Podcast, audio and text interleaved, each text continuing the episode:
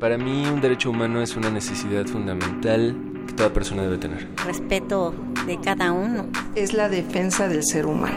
Para mí un derecho humano es primordialmente el respeto. Derecho a debate. En la cultura de la legalidad participamos todos.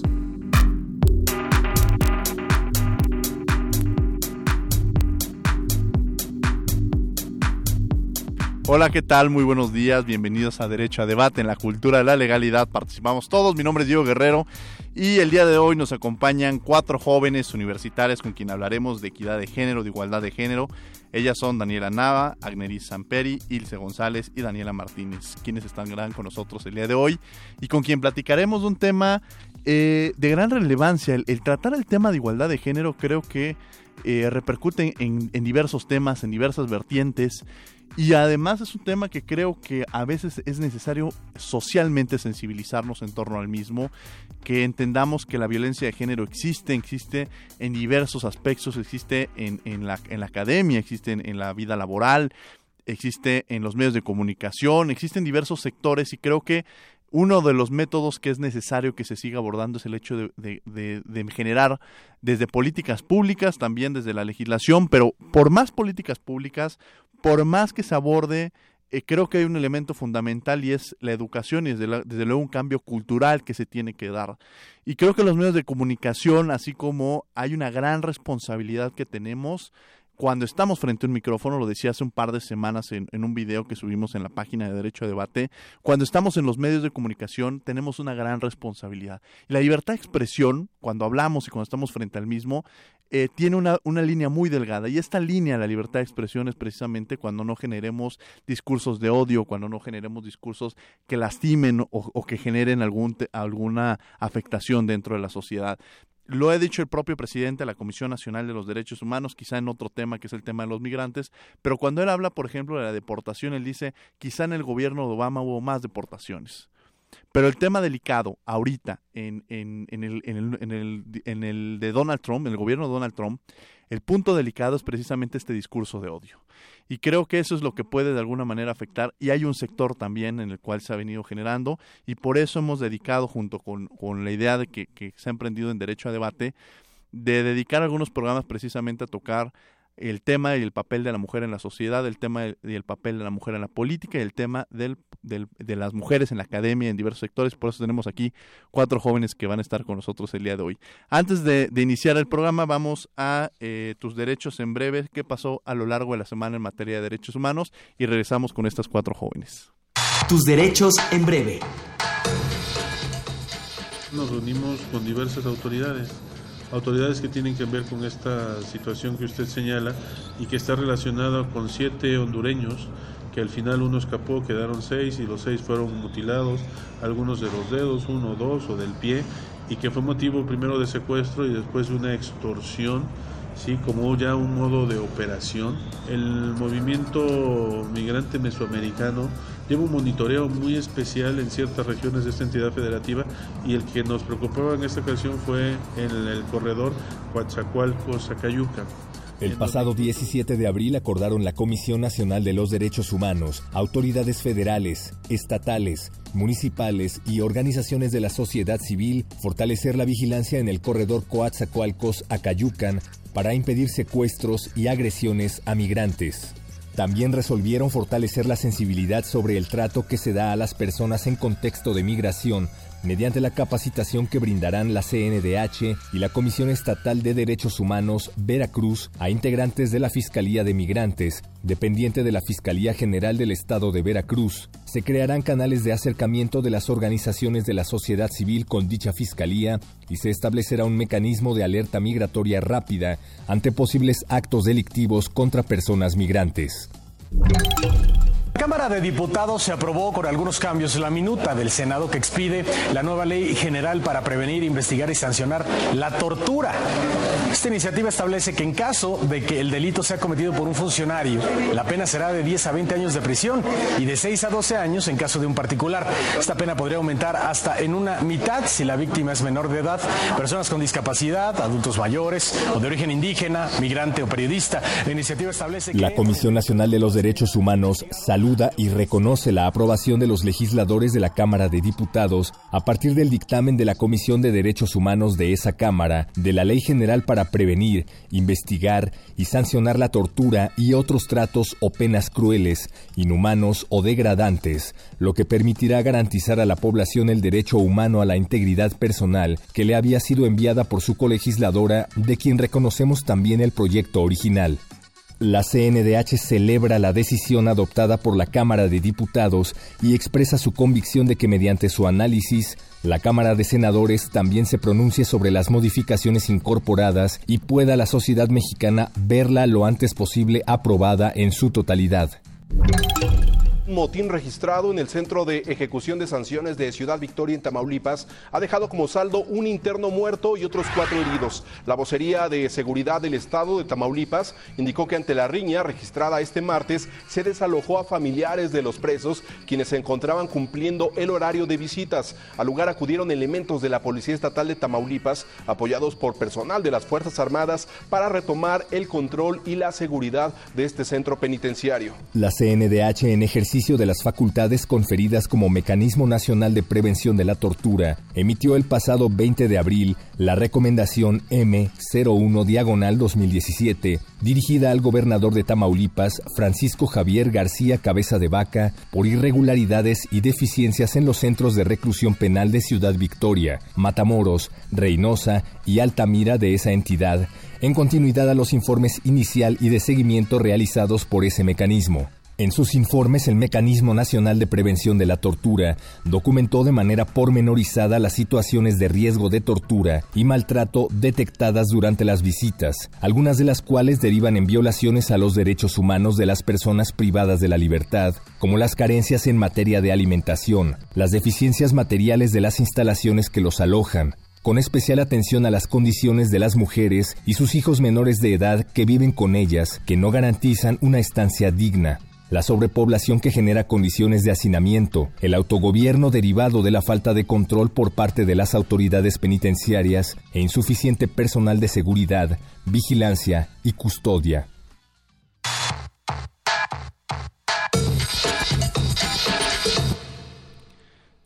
Bien, esas fueron tus derechos en breve, las notas a lo largo de la semana en materia de derechos humanos. Eh, como les habíamos anunciado, tenemos tres, cuatro jóvenes universitarios con quienes estamos eh, platicaremos el día de hoy sobre el tema de género y la importancia del mismo. Eh, les doy la bienvenida desde luego a Daniela Nava, Daniela quien es egresada de la Salle y quien está estudiando actualmente una maestría en Derecho y quien ya nos ha acompañado anteriormente aquí en Derecho a Debate. Daniela, un placer tenerte el día de hoy aquí en los micrófonos. Igualmente, Diego, muchas gracias por la invitación, por segunda ocasión y estaré aquí todas las veces más que me quieras tener por acá. Nos encantará, mi querida Daniela. Agneri Samperi, que también ya es, ha sido amiga de este programa y quien nos acompañó en algunas anteriores ocasiones. Un placer tenerte el día de hoy aquí en Derecho a Debate. No, pues muchísimas gracias por la invitación y nos espera un programa divertidísimo. Esperemos que sí. Y bueno, tenemos también a dos jóvenes que, que, nos acompañan el día de hoy, que son estudiantes de la Facultad de Derecho de décimo y de octavo semestre. Ella es eh, eh, Ilse González. Ilse, un placer tenerte aquí en Derecho a Debate por primera ocasión. Esperemos que en muchas otras ocasiones. Muchas gracias, Diego. Espero que me sigas invitando y un saludo a todo tu auditorio. Muchas gracias y desde luego a Daniela Martínez. Un placer tenerte aquí en Derecho a Debate, que por cierto, Daniela y Igneriza hay que reconocerles que las dos han participado en concursos ante el sistema de Arechega, que es un concurso que se lleva a cabo y tuvieron grandes resultados, las dos en, sus respectivas este en sus respectivas actuaciones quedaron en primer lugar en las dos ocasiones que participaron, entonces la universidad siempre en alto y han sido especialistas en, derechos humanos. Este eh, un placer tenerlas el día de hoy. Pero bueno, arrancamos con el tema y yo creo que la primera pregunta que surge en el aire es ¿Por qué hablar eh, de género y, qué es este, este, este lenguaje que utilizamos cuando estamos hablando de género y sobre todo de una parte importante, el feminismo? O sea, a veces estamos utilizando, se ocupa la palabra feminismo y no sabemos hasta qué punto se llega o en qué sentido la estamos manejando. Y bueno, le cedería el, micrófono el día de hoy a Agneris para empezar la, mesa de discusión. Mm. Muy buenos días a, todo el auditorio. Y sí, oh, me parece fundamental que empecemos el programa eh, puntualizando bien a bien qué es género, por qué es importante hablar de género y sobre todo en qué consiste el feminismo. Porque hoy en día vemos que existe mucha campaña principalmente de desinformación en el que las mujeres feministas, la gente que se reivindica y se, y se identifica con el movimiento feminista, pues está viendo agredida. Es gente que se está viendo afectada en sus opiniones, en el que sus opiniones están siendo tachadas o incluso calificadas y, e igualadas con situaciones como el nazismo. Es justamente lo que les venía comentando aquí a mis compañeras. Que, o sea, que incluso de mujer a mujer y la sociedad en general hace burla de este movimiento, se refiere al mismo como feminazis, o sea, igualando una situación de reivindicación social de nuestros derechos como mujeres a una situación de exterminio, de nazismo, de fascismo horrible. Entonces es importante que demos inicio explicando y puntualizando qué es género, qué es perspectiva de género y qué es feminismo. Y bueno, yo tomo la palabra. adelante. Perdón, me adelanté un poco. Muy bien, como decía, hay una diferencia entre igualdad y equidad de género. Entonces yo creo que primero hay que puntualizar qué es el concepto de equidad. Y justamente me gustó un concepto que maneja la ONU que nos dice que es un principio ético normativo asociado a la idea de justicia. Bajo la idea de equidad se trata de cubrir las necesidades e intereses de una persona que son diferentes, especialmente de aquellas que están en desventaja en función de la idea de justicia que se tenga y que haya sido socialmente adoptada. Eso es lo que podemos entender por equidad. Pero ahora vamos a enfocarnos a qué es la igualdad de género. Bueno, la igualdad es un derecho humano. Eso es lo que nos tiene que quedar muy claro y creo que va a ser eh, un punto muy importante para la discusión de este debate. Está protegido por distintos instrumentos nacionales como internacionales en materia de derechos humanos. Además, tal como está expresado en el CEDAW, eh, la igualdad va de la mano con el principio de la no discriminación. Y en este sentido, la igualdad solo será posible en la medida en que se erradique la discriminación contra la mujer. A mí este concepto de igualdad de género me gusta muchísimo. ¿Por qué? Pues aquí vemos que justamente donde dice la discriminación contra la mujer, ¿no? Aquí ya va aterrizado más a nuestro tema de, bueno, la mujer en dónde va a entrar. ¿Por qué no equidad y por qué género? Daniela, ¿cuál es la importancia de hablar de estos temas? ¿Cuál es el, eh, entender este tema desde esta perspectiva de género? Eh, mira, Diego, yo creo que es importante tocar la perspectiva de género en todos los temas y en todas las materias, eh, porque solo hablando de esto, solo hablando de, perspectiva de género y de género, se puede revelar, por así decirlo, la opinión más íntima de cada una de las personas. Solo hablando de eso y tocando el tema del género es como se puede ver qué es lo que realmente cada persona piensa acerca del tema. Entonces, bueno, yo con yo entiendo y se entiende la perspectiva de género como un análisis que se hace a partir de toda acción que impacta a hombres y mujeres y que es de manera diferente por la forma como se construyen los géneros y que por ende este tipo de análisis debe hacerse al estudiar cualquier fenómeno o grupo social. En otras palabras, el análisis con perspectiva de género es entender la realidad analizada desde una óptica que nos permita poner especial atención en el género, qué tan importante es para una realidad específica ser hombre o ser mujer. O sea, en un tema en específico, ver cómo afecta el hecho de ser hombre o ser mujer. Y analizar el género es poner atención en las condiciones en las que vive un hombre o una mujer en determinadas circunstancias. O sea, independientemente de que se realicen, obviamente, pues más violencia hacia la mujer, que es lo que pues en, en el momento existe más, sí es importante hacer conocer y hacer conciencia que o sea, también e, es de ambos, o sea, no crear un discurso eh, feminista en el cual vaya nuevamente cargado hacia el lado femenino, porque es justamente lo que no queremos hacer. Entonces, eh, llevar el discurso de la perspectiva de género a un plano de equidad, tal y como lo decías, ¿no? Como van las olas del feminismo, que, primero venía la ola de la, de la igualdad y ahora está la ola de la equidad en el feminismo, entonces es lo más importante, como crear esa conciencia de que lo, lo que decían en el, en el programa pasado que hablábamos de esto, ¿no? No existen cosas de hombres y cosas de mujeres. O sea, existen cosas de personas y vejaciones a las personas, no vejaciones a mujeres o a hombres, ni violaciones a hombres o a mujeres. Claro, pero que también creo que es importante resaltar que hay ciertos sectores que son mucho más vulnerables, ¿no? Y ahí sí parte la idea precisamente de cuando se le dedica un, cuando estamos hablando, digo, lo ideal sería un momento precisamente donde ya no se tengan que generar, por ejemplo, estas acciones afirmativas, ¿no? En la cual se, le, se les busca un, un piso parejo sino cuando estamos hablando de estos temas es de que no hay de que hay mucho camino por recorrer.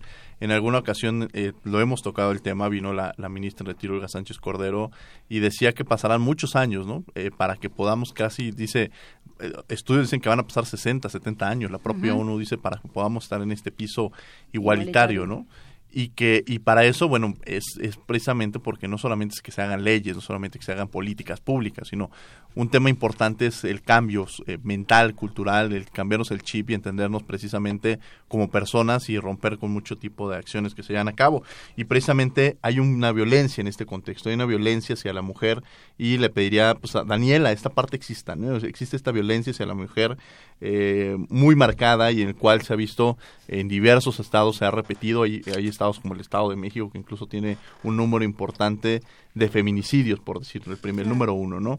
Entonces creo que, creo que es importante tocar el tema y abordarlo de diversas perspectivas que existen en torno al tema. Daniela. Claro. Hola Diego, hola a todas, al auditorio. Eh, creo que un gran primer problema para hablar de violencia, y en particular de violencia de género, es la desinformación y la desinformación de muchos sectores de la sociedad, ¿no? Eh, muchas veces he escuchado comentarios de que, por ejemplo, ahora lo que decía un poco Agneris, las mujeres parece que pretenden tener más derechos que, que los hombres, ¿no? Y como decía también Daniela, no es una cuestión de que por un género, por un sexo, alguien tenga más derechos, alguien goza de privilegios distintos, sino hay que entender cuál es la realidad, ¿no? ¿Qué es lo que lo que ha mermado a la sociedad históricamente, incluso por un tema cultural, ¿no? Que es el tema de estereotipos y de roles de género. Muchas mujeres no pueden identificar qué es una conducta violenta porque simplemente no saben eh, cuál es el rol que desempeñan. Pueden hacerlo, pero a lo mejor no saber, bueno, porque a mí me tocó ser mamá, a mí me tocó no estudiar, a mí me tocó dedicarme a trabajo doméstico, ¿por qué no? Y esta falta de, conocimiento que, pues al final creo que es una responsabilidad y también moralmente todos tenemos que responder por esa falta de conocimiento, ¿no? Que es identificar qué estereotipos y qué roles siguen afectando a la sociedad, ¿no? Y a la cultura en general. Eh, ahora se ha hablado más de la violencia de género, en particular la dirigida hacia las mujeres, algunas personas, incluso en los, ejercicios que comentaste, ¿no? De las competencias de derechos humanos, de foros distintos en donde se habla de violencia de género, dicen, bueno, la violencia de género solamente es hacia las mujeres. Yo no podría afirmar que solamente hacia las mujeres, ¿no? A lo mejor eh, algunas o en su mayoría se han visto afectadas por el tema de la sexualidad, ¿no? El sexismo que afecta y que crea teorías antro, antropocéntricas, eh, patriarcales, de la sexualidad, ¿no? El libre ejercicio de la mujer y de su sexualidad. Y también el hombre tiene que asumir un rol al respecto, o lo ha tenido que asumir, ¿no? Entonces, este es un tema que, que, llama mucho la atención porque no, la violencia de género no es solamente hacia las mujeres. Yo sé que muchas personas, muchos hijos, muchos hermanos, muchos padres sufren las consecuencias de la violencia de género en muchos aspectos, ¿no? Entonces, de entrada eso, ¿no? Decir, no, cuando hablamos de violencia de género no es solamente estamos hablando de afectaciones particulares hacia las mujeres, sino afectaciones en general a distintos grupos. Por ejemplo, yo no yo no, no sabría si el hecho de que a lo mejor a los hombres en nuestro país y en algunos otros lugares se les force a participar en la milicia o a desempeñar ciertas actividades en donde exponen su integridad y su vida, no podría ser también una conducta violenta, ¿no? Que históricamente se ha caracterizado para ese grupo. Entonces, yo lo que diría es, la sociedad tiene que comprender cuáles son las diferencias que hay, porque efectivamente no somos iguales y hemos tenido que afrontar problemas distintos, ¿no? Eh, desde hombres que no pueden ejercer su, su paternidad de forma libre porque se cree que eso corresponde a las mujeres y viceversa, mujeres que a lo mejor profesionalmente se ven limitadas porque la sociedad les dice tienes que ser madre, ¿no? Entonces, eso es un primer punto, ¿no? Identificar el por qué hablamos de violencia y cuándo una persona se encuentra en un contexto de violencia. El segundo más importante, diría yo, es, bueno, una vez que ya identificamos esto, la primera obligación que tenemos moral y social es no permitir que se normalicen las conductas violentas, ¿no? Y esta normalización de las conductas violentas viene desde nuestras casas, o sea, con las prácticas de la educación que enseñan las familias, las escuelas, la sociedad y las instituciones, ¿no? Tal vez por eso causa ahora más ruido el hecho de, con la sentencia reciente, ¿no? Del caso de, de Daphne, ¿no? Y otros eventos que han tocado temas sensibles en cuestión de violencia de género, han causado justamente más ruido porque se desprende el debate, ¿no? Y la gente dice, bueno, pero ¿por qué tanto ruido, no? Si, si hay una práctica, si eso ha pasado hace, desde hace mucho tiempo, ¿no? Eh, ¿Por qué tanto alboroto? ¿Por qué le conceden el amparo, etcétera, no? Y el punto es, bueno, es que justo un primer reto que tenemos es, somos responsables de que las conductas violentas sean normalizadas o sean desechadas de la sociedad y eso lo va a hacer y en eso tiene un papel preponderante el derecho, ¿no? En o normalizar conductas violentas o erradicarlas, ¿no? Y eso creo que es algo que tendríamos que discutir cuando estamos normalizando conductas violentas. Muy interesante lo que lo que menciona Daniela desde esta perspectiva de efectivamente identificarla, o sea, de detectar cuando existe esta violencia que muchas veces se puede entender como algo normal. O sea, a mí lo que me preocupa o lo que nos debe preocupar como sociedad es que muchas veces se, se realizan actos o se realizan comentarios eh, que se pueden ver como, como muy, muy cotidianos socialmente y que, y que cuando se ven cotidianos forman parte de la naturalidad de la sociedad de, eh, de diversa índole y que, y, que, y que tenemos que tener muy cuidadosos con eso. Ejemplo, ¿no? En el tema de estereotipos, tú mencionabas de que la mujer se debe quedar en casa cuidando a los niños y el hombre debe salir a trabajar de que cómo es posible, cuando ven, me ha, me ha tocado hombres que, que, me comentan cuando van a recoger al bebé que son una vez son pocos y entonces son como, qué, pobre pobre caballero que tiene que venir por su... Exacto, tiene que venir, que es, ¿dónde está la madre? ¿no? O sea, en fin, es este rollo de roles que se tienen que, que se han ido rompiendo socialmente y se han ido rompiendo, me atrevo a decirlo, porque antes hablábamos de una comunidad, pensemos en, en la Facultad de Derecho, donde eran muy pocas las estudiantes. Y ahorita tenemos una comunidad casi de, aproximadamente 70% de estudiantes de la Facultad de Derecho de nuestra universidad son mujeres. Y eso habla que se y antes las mujeres tenían que decidir entre entre si estudiaban y trabajaban o se dedicaban profesionalmente o se dedicaban a su vida personal. Y el hombre no tenía que decidir entre estas dos opciones, se podía dedicar a su vida profesional y tenía una familia y demás. Y ahorita creo que sí han, estado rompiendo estos roles y creo que es, es, es, es, muy importante. Y hablas de una parte también muy importante y creo que, que es, es recalcar esa, liber, esa libertad o sea, esa posibilidad de, de, abrirse completamente y de tocar diversos temas. Este, a veces se pasaría que el, tema, por ejemplo, sexual, que lo decías, lo pueden tocar, lo pueden decir los hombres, pero si lo dice una mujer, no hay esta apertura de tocar estos temas y creo que hay que romper con esos esquemas en los cuales este, eh, prácticamente hay socialmente hay muchos tabúes que se tienen que ir rompiendo completamente y que esa es una labor social que se debe venir realizando. Yo tenía una, una experiencia cuando estaba en España de una compañera que pues obviamente llega el novio después de mucho tiempo, de, estaba en Europa y de pronto ella después de seis meses, este, y el, y el cuate este pues compró cosas, regalos, yo siempre lo platico y de pronto el, el, hombre se espantó cuando la mujer toma la iniciativa, ¿no? Y creo que eso es un tema de, de tabúes que existen, que se tienen que ir rompiendo socialmente, que eso es una responsabilidad que existe entre todos. Agneri Samperi Ay, pues muchas gracias. aterrizando más la situación en temas de feminismo, pues me, me, me, agarro ahí del ejemplo que pones de la facultad, que si bien somos mayoría, 70% de alumnas, siguen habiendo temas estructurales. Estructuralmente, históricamente, la mujer se ha visto afectada por la sociedad por las ideologías y hemos aceptado conductas o hemos invisibilizado conductas que traen violencia en contra de la mujer por ser mujer y que nosotras vemos normal o pasamos por alto. Eh, por ejemplo, se dan situación, se dan comentarios, se dan chistes. Hay, no sé, profesores de la facultad que dicen, oye, no sabes esto, ¿qué es aquí? Vete a vender chilaquiles, vete a atender al hijo en casa. Entonces son cuestiones que nosotras o en general nosotras y nosotros no podemos permitir, tenemos que visibilizar y tenemos que traer, porque la carga histórica está en contra de las mujeres Y justamente el feminismo busca reivindicar esta lucha, busca decir, oigan, espérense, esto ni es normal, ni es chistoso, ni yo tengo que irme a casa a preparar los chilaquiles, ni él se tiene que ir a trabajar en un despacho de abogados. O sea, justamente es lo que se pretende con todas estas luchas. Han sufrido, yo pondría sobre la mesa la pregunta, ¿cómo, si alguna de ustedes directamente eh, ha sufrido el tema y, de violencia de género. Es decir, si han atravesado por una experiencia en la cual se, se ha vivido una situación como esta.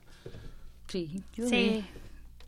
Creo que todo. Sí, sí, es que es, es imposible, o sea, no, no haberlo sentido, yo creo, la verdad. O sea, y, fíjate que qué curioso, sentido y aparte estoy segura, no espero que no, pero haberlo hecho sentir también. O sea, yo me doy cuenta de que en algún momento yo también pude haber hecho que que pues alguien más sintiera esta discriminación por género, ¿no? O sea, por ejemplo, yo cuando regresé después de, de estudiar en el Distrito Federal, que regresé a, a trabajar a Morelos, uff, no, o sea, es, es terrible la discriminación que existe como litigante eh, aquí en, en la Ciudad de México no es tanto, pero pero en Morelos, al menos, en los, en los tribunales siendo litigante, la discriminación se siente a otro nivel, ¿eh? O sea, a veces ni te pelan en las audiencias por el simple hecho de, pues, de ser mujer, ¿no? O sea, o y igual, de la misma manera, poniéndolo de la parte en la que yo, o sea, espero que no se sienta ofendida la persona que la que de la que voy a hablar.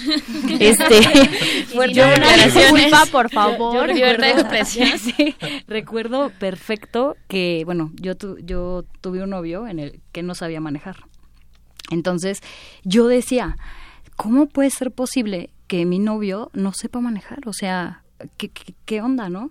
O sea, y, y, ya después fue como que dije, oye, tranquila, pues, eh, ¿qué? Si no sabe manejar, ¿cuál es el problema? O sea, igual no puedes saber manejar, o maneja tú, tú sí sabes. Entonces, pero, pero al, punto es como, ¿por qué él, por ser hombre, debe de saber manejar? O, o, qué es lo que le dicta que tenga que saber manejar? ¿O qué? O sea, entonces hay que estar súper alertas, ¿no? No sé, en, en las cosas en las que podamos infligir esa violencia de género o la suframos. Claro, porque lo decía, lo decía claramente Daniel hace rato, esta violencia de género también la podemos sufrir este, este lado de, este lado de la mesa, vaya, ¿no? Los hombres, en la medida en la que dicen, oye, pues es tu responsabilidad hacer esto, oye, la responsabilidad es de los dos, ¿no?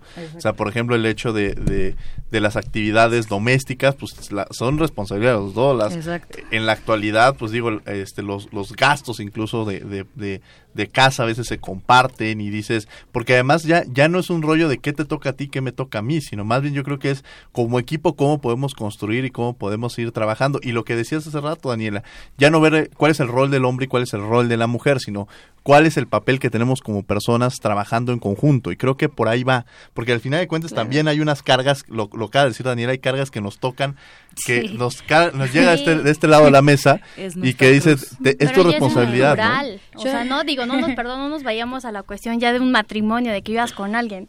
El hecho de salir con alguien, no sé, tu novio, ¿no? El decir, no, pues mi novio tiene que pagar las entradas del cine, ¿no? O sea, ¿por qué no decir, bueno, no sé, tú las entradas y yo las palomitas. Claro. Vamos a escuchar este una cápsula de nuestras redes sociales y regresamos. Estamos en Derecho a Debate hablando con cuatro mujeres eh, destacadas, jóvenes estudiantes eh, que han tenido un tema que estábamos hablando sobre el tema de género. Y regresamos a los micrófonos de Radio NAM. Comunícate con nosotros. Búscanos como Derecho a Debate y en Twitter arroba Derecho a Debate. Teléfono en cabina 5536 4339.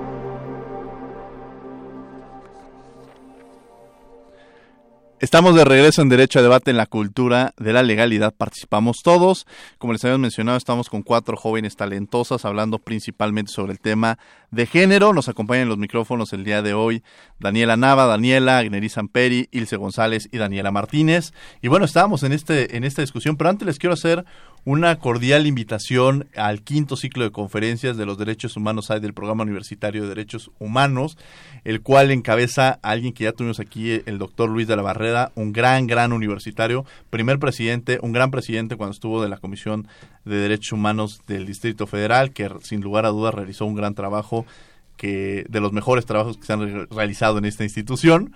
Y bueno, va a estar, eh, van a estar personas como Aida Tendero, eh, Patricia Uribe, Mariana Lojo, José Antonio Caballero, que es del Centro de Investigaciones y Ciencias Económicas del CIDE, Zona Frías, del Centro Regional de Investigación Multidisciplinaria de la UNAM, Eunice Rendón, Laura Elisa Pérez del Programa Universitario de Derechos Humanos, en fin, son varios los especialistas que van a estar del lunes 24 de abril y al eh, jueves 27 de abril. Es más, iniciaron el día de hoy, entonces eh, los, los, invitamos por el horario. Yo creo que valdría la pena que fueran a los derechos humanos de las personas mayores a las 12 del día. En fin, van a hablar sobre diversidad sexual y derechos humanos el día de mañana y esquizofrenia libre. El día miércoles sobre derechos humanos en las, de, de las personas morales a las 10 de la mañana violencia de género y acceso a la justicia a las once y media con Sonia Frías y el jueves 27 de abril migrantes y evaluación de derechos de un clic con Laura Elisa Pérez Gómez y con Eurice Rendón. Una cordial invitación para que vayan a esta serie de actividades que está realizando el Programa Universitario de Derechos Humanos y un afectuoso saludo a nuestros amigos de ahí, sobre todo al doctor Luis de la Barrera. Regresamos a esta mesa de debates y estamos en este análisis en torno a los roles que se juegan socialmente y yo cedería el micrófono para quien quiera tomarlo en esta mesa. Pues algo que, que, llamaba la atención un poco ahora que estábamos mencionando, ¿no? La violencia, quiénes son los sujetos activos, ¿no? Quiénes son las personas que la padecen directamente. Y bueno, creo que todas en su momento hemos sufrido violencia, ¿no? Y también todas y todos hemos sufrido violencia de distintas formas. Yo recuerdo que la, la he padecido de forma directa o indirecta. No puedo mencionar nombres en particular, pero... sin censura. bueno, en realidad, eh, justo cuando hablas de violencia, y en particular me voy a referir, ¿no? A la, a la lasciva, ¿no? A la sexual. Digo, en la calle creo que todas hemos... Eh, nos hemos enfrentado a los llamados entre comillas piropos, ¿no? Comentarios que al final te incomodan, ¿no? Que al final te causan una sensación de inseguridad. Eh, en una de esas ocasiones que alguien me hizo un comentario y una mirada, yo noté que me sentía mal, ¿no? Que bajaba la mirada, que de verdad la sensación es como de suciedad, ¿sabes? Como como un sentimiento que es muy difícil de describir, pero al final te hace sentir bastante incómoda, ¿no? Y cualquier otra persona dirá, bueno, pero si le está diciendo que está guapa y que está, eh, o sea, es atractiva, ¿no? O, en otras palabras, por decirlo de forma eh, correcta y prudente. y cuando identifiqué eso, hice una prueba, que fue dije, no espero que me vuelvan a molestar en la calle, pero estoy segura que en algún momento va a pasar. y pasó, ¿no? Y la segunda vez que pasó, confronté a la persona que me hizo el comentario, ¿no? Eh, digo, confrontar es una palabra fuerte porque a veces puede ser una situación de sumo riesgo la confrontación. Claro, hay que evaluar, ¿no? En dónde estás, eh, qué personas hay alrededor, si no te do poner una doble situación de riesgo, etcétera. Pero dije, quiero hacerle ver a esta persona que me está incomodando y que no, no me gusta y que podría incomodarse él mismo si, si alguien le hiciera lo mismo. Entonces, cuando me dijeron lo que me tenían que decir y querían decir, le dije, volteé, lo vi a los ojos y le dije, te pido por favor, no me digas eso. Me hace sentir mal, me incomoda, no me gusta. Yo creo que a ti tampoco te gustaría que te molestaran. Y afortunadamente esta persona me miró a los ojos, me sostuvo la mirada, me escuchó y me dijo, discúlpame, en verdad, discúlpame. Bueno, muchas gracias, ¿no? Y ya, quedó así, ¿no? Dije, es un caso, pues sí, bastante afortunado porque no me expuse más. Había otras personas, habían compañeros suyos que se dieron cuenta de esta circunstancia, pero lo que me di cuenta es, no es normal y no es usual confrontar a alguien y más allá de confrontarlo, tratarlo de poner en tus zapatos y decirle, ¿sabes qué? no me gusta esto que estás haciendo, ¿no? Esa persona lo entendió y yo creo que era una persona dentro de lo que cabe bastante amable y empática porque su disculpa fue honestamente sincera.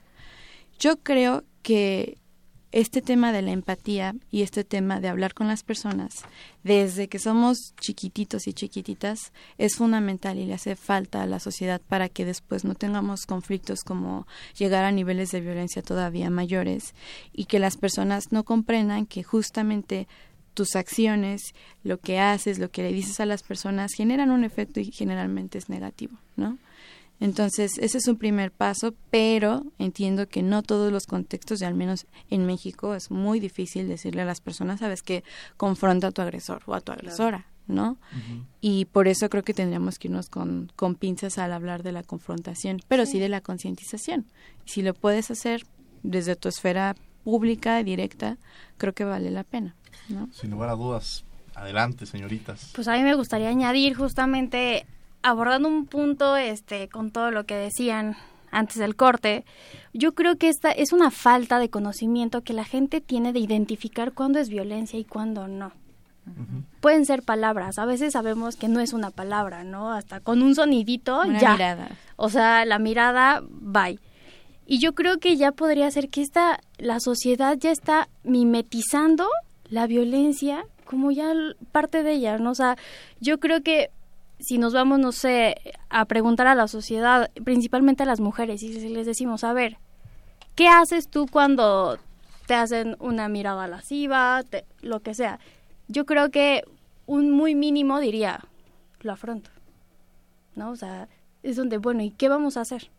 Y es comprensible. Y- Pero además lleva una limitante, o sea, les, las priva de otro tipo de derechos. Por ejemplo, ustedes el, el de la vestimenta. Claro. O sea, no, no tienen la posibilidad de vestirse como ustedes les plazque subirse al transporte público porque saben que se ponen ustedes en riesgo.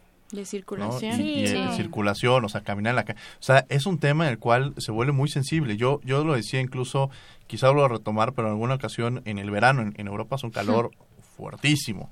Y uno anda en el transporte público, Agneris, o anda, este, o llega a la universidad y pues obviamente todos andan prácticamente como nos gustaría estar el día de hoy aquí en, en la cabina, o sea, En shorts, o sea, con playa, o sea, realmente, o, o las mujeres andan con minifal y andan muy cómodamente, no andan, eh, creo que ese sí es el, el- cambio cultural que debemos que tener, ¿no? Porque al final sí hay una limitante hacia, hacia ustedes en la, que ustedes decidan. Claro, son, son estereotipos, repetimos, que se van marcando, que se van generando socialmente, ¿no?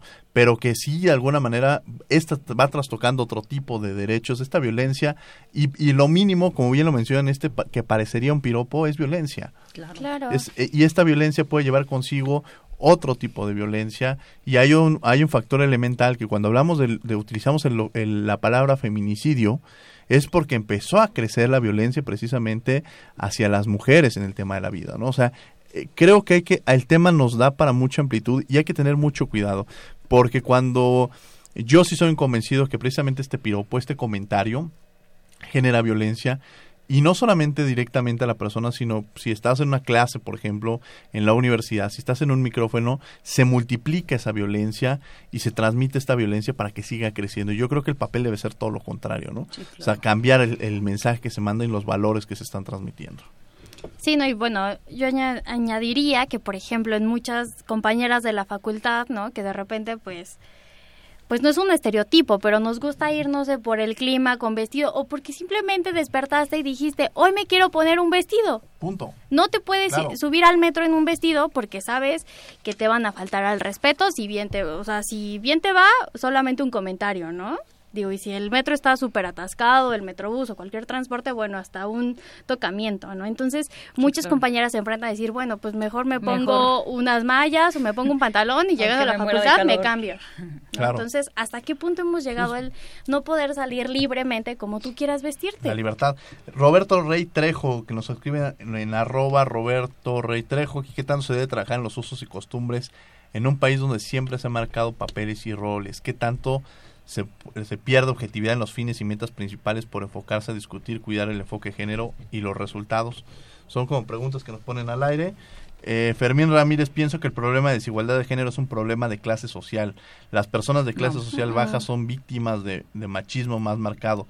Es, es mejor buscar equidad más que feminismo como tal. Además, la violencia también se presenta entre mujeres como las, como las patronas hacia sus empleadas.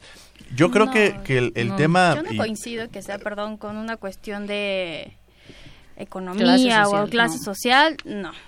Ni tampoco de educación, ¿eh? O sea, pareciera que, que, uno entendería que, por ejemplo, en la universidad no hay este tipo de violencia, existe en la universidad, ¿no? Sí. No hay que ser omiso. No, conoce de, estratos sociales. En, las mismas, en la misma academia, en los profesores, o sea, por ejemplo, en, la universidad en donde actualmente estudio la maestría, ¿cuántas investigadores de tiempo completo existen mujeres? ¿Dos? en el en derecho o sea es como ver las desigualdades y y hay, hay un artículo que justo estaba leyendo de la Universidad Nacional de La Plata de Mara Luisa Femenias y Paula Sosa en la cual establece justamente esto que dice, ¿no? Que es, es un rollo de clases sociales para nada, o sea, la violencia de género va tan al fondo, o sea, está tan arraigada en nosotros que es mucho, eh, dicen, el tema de violencia contra las mujeres es mucho más complejo de lo que sugieren las hipótesis que consideran que es resultado de la pobreza, clase social, enfermedad mental, etnia va más allá, no, no, no tiene nada que ver. Eh, se puede dar en, eh, tanto en una persona que no tiene una clase social muy elevada y hasta en personas que tienen altos puestos, ¿no? Y que inclusive tienen acceso a, difundir ese tipo de comentarios. claro, y, aquí ponen un tema también importante. Es decir, no, no, no se requiere ser mujer para ser feminista. Claro. O sea, eh, no es necesario que, que, ser mujer. Incluso, y, y la otra cara de la moneda también es no significa que la violencia solamente se genere de hombre a mujer, sino eh, comparto quizá con esta parte que dice Fermín Ramírez en el sentido de que dice las patronas hacia sus empleadas. Y lo vemos en diversos en los tribunales o sea en lugar donde se impartiría justicia yo lo vi lo, vi muy de cerca vaya este en el cual a una a una persona que trabaja en un tribunal donde debería existir la justicia donde debería emplear la justicia había una mujer que era directamente la que, la, que, la que estaba generando esta violencia. Entonces, no tiene un tema de estereotipos y tampoco un tema, y donde, y, lamentable, y pongo ese ejemplo, porque en donde uno esperaría que debe haber más justicia, en donde uno esperaría donde debe haber más valores, no existían. Entonces no tiene que ver específicamente con una capacidad, con una formación. Digo, me queda claro que esta persona donde se encuentre, este, si hay una justicia divina, hay muchos factores que pueden existir que, que lastiman, porque ella está afectando, ella sabe lo que le pudo haber costado haber llegado ahí. Y lo único que está haciendo es quitando las posibilidades a que otras mujeres también sigan escalando. Y ahí es un, un tema muy delicado en el cual se tiene que trabajar. Sí. Claro, y eh, este ejemplo que pones es muy importante porque yo coincido con lo que decías al principio, ya ha habido un avance, sí ha habido un avance bastante sustancial. Creo que en esta era, ¿no? De la globalización, de la, el flujo de información de forma más rápida, ¿no? Que es accesible para para muchos sectores de la sociedad, los debates creo que cambian. A lo mejor ahora analizamos la, los temas de género, analizamos la posible violencia institucional de género cuando dices, bueno, ¿cuántas mujeres estadísticamente cuentan con estudios de maestría, de posgrado? Que a su vez esos estudios le permiten postularse para otros cargos públicos, ¿no? Para otro tipo de, de, ya sea ser juezas, ya sea ser funcionarias públicas de alto rango, presidentas, ¿no? Entonces, eh, a lo mejor, y este es un tema que también causa mucha controversia, ¿no? Porque como decía Agneris, cuando analizamos tan solo en la facultad eh, la cantidad de, mujeres que son directoras, la cantidad de mujeres que son maestras, que son doctoras, si es abismalmente diferente a la de a la de hombres. Por ahí teníamos comentarios de bueno, es que es una cuestión de mérito, ¿no? Pues si no le echan ganas, pues si no llegan a esos cargos, ¿cómo pretenden ocupar esos puestos, no? Y de entrada podríamos decir, pues sí, la persona que haga estudios de posgrado, que por mérito se dan esos esos cargos, merece perfectamente estar ahí.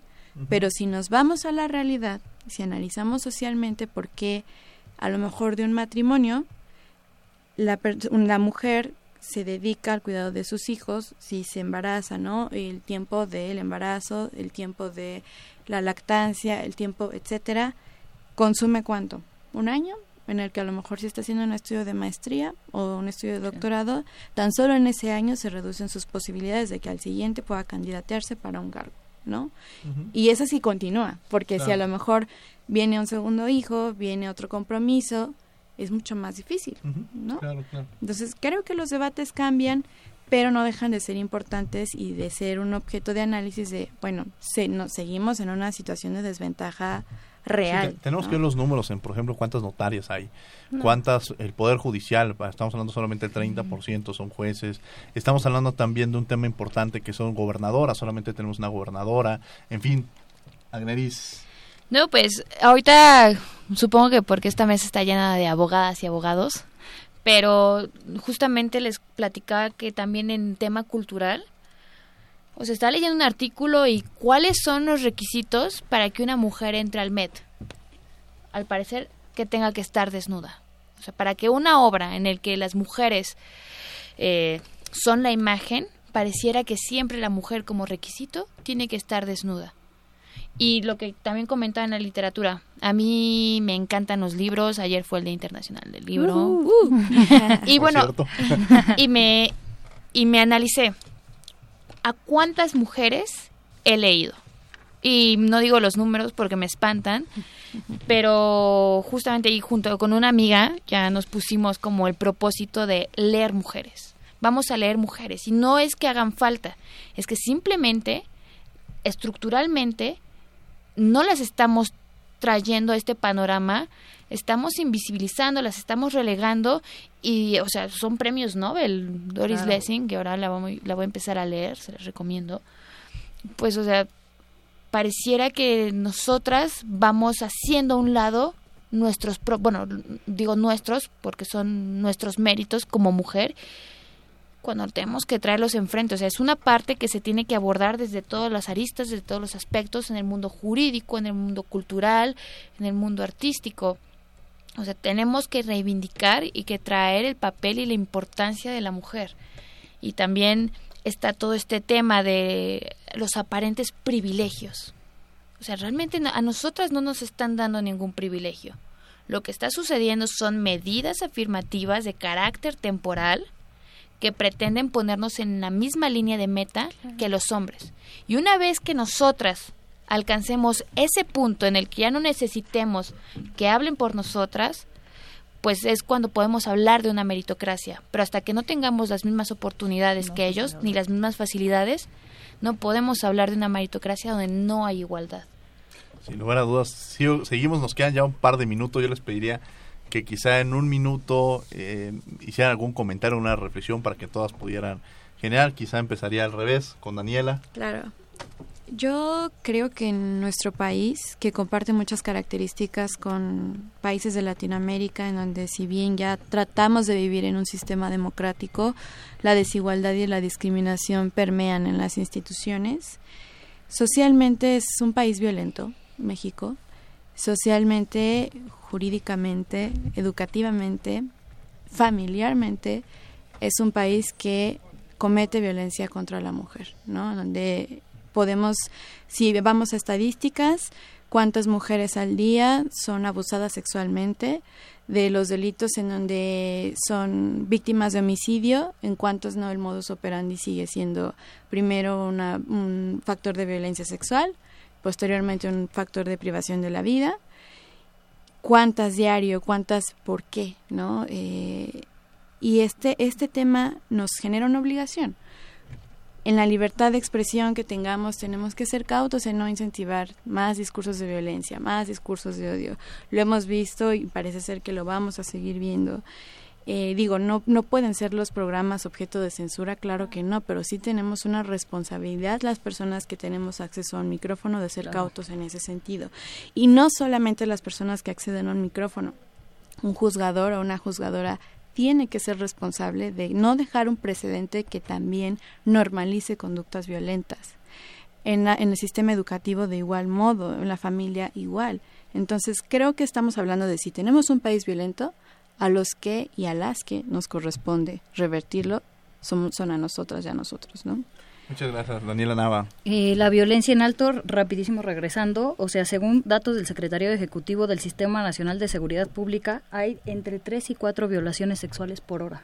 en el 2016 y en el 2017 estuvo a la alza.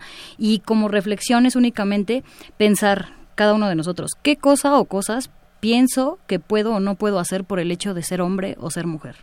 Y la segunda es, ¿realmente no las puedo hacer o las puedo hacer porque soy hombre, porque soy mujer o son otros factores los que me impiden o me permiten su realización? Eso sería todo. Muchas gracias. Muchas gracias, Daniela. Ilse. A mí me gustaría añadir que, bueno, las mujeres se encuentran entre los usuarios más activos de los medios sociales. Y de ahí me gustaría rápido arrancar las mujeres en los medios de comunicación cómo se ven marcadas en el estereotipo.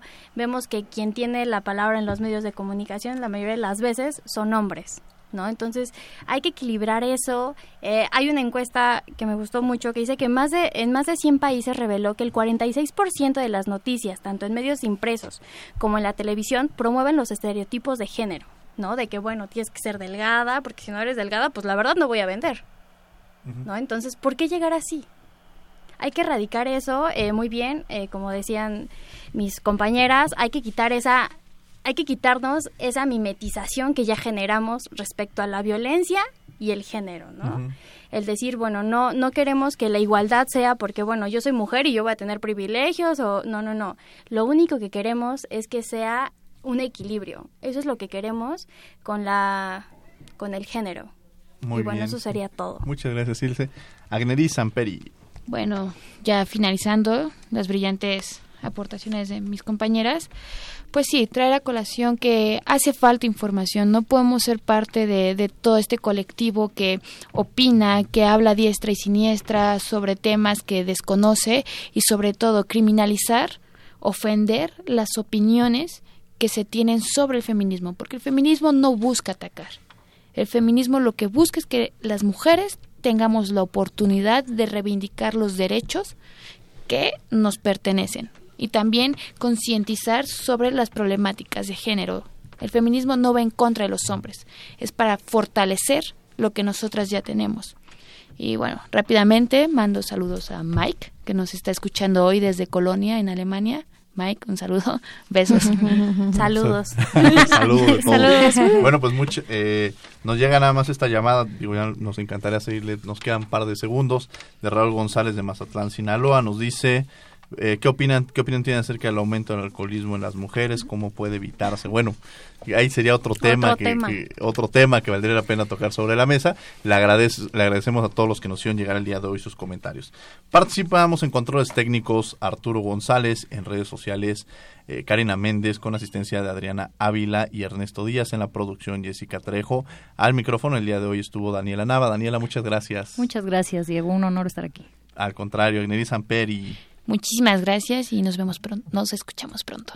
Ilse González, muchas gracias. No, Diego, muchas gracias por la invitación y rapidísimo me gustaría invitarlos también si se quedaron con más ganas de, de este tema de los de la igualdad de género. Yo estoy en un programa de Tenemos que hablar, entonces rapidísimo, no se lo pierdan por jóvenes a hacer política. Muchas Ok, gracias. muchas Diego. gracias, Ilse. Y Daniela Martínez, muchas gracias por haber estado el día de hoy aquí en Derecho a Debate. Un placer, espero que haya próximas ocasiones y sobre todo que la audiencia se quede con el debate ¿no? y la reflexión. El debate genera mucho más. Bueno, mi nombre es Diego Guerrero. Nos escuchamos de ley el próximo lunes a las 10 de la mañana. Hoy hablamos de género. Esto fue Derecho a Debate. Radio UNAM y la CNDH presentaron Derecho a Debate. En la cultura de la legalidad participamos todos.